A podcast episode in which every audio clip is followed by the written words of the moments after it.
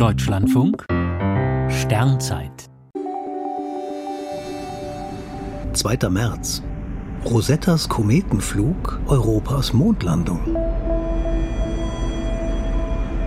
Vor 20 Jahren begann eine der ganz großen Raumfahrtmissionen.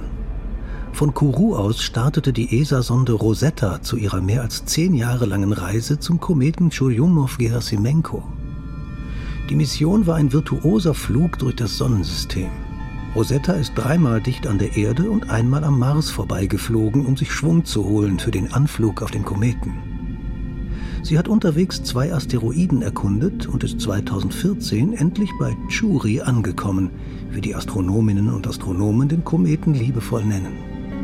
Höhepunkt der Mission war das Absetzen der Landekapsel Philae auf der Oberfläche des Kometen.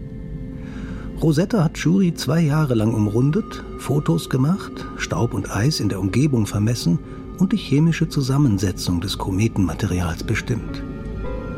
Vor dieser Mission hatten die Astronomen Kometen für relativ passive, schmutzige Schneebälle gehalten.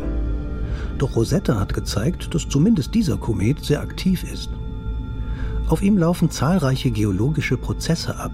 Immer wieder schießen Gasfontänen ins All und die Oberfläche verändert sich laufend. Die Rosetta-Mission war technisch höchst anspruchsvoll und verlief extrem erfolgreich. Manche Fachleute vergleichen sie durchaus zu Recht mit der Mondlandung der Amerikaner. Zum Ende der Mission setzte auch die Muttersonde auf dem Kometen auf. Die Wracks von Rosetta und Philae ziehen noch für Tausende von Jahren mit Shuri durch das All. Als Denkmäler für Europas Raumfahrt und Ingenieurskunst.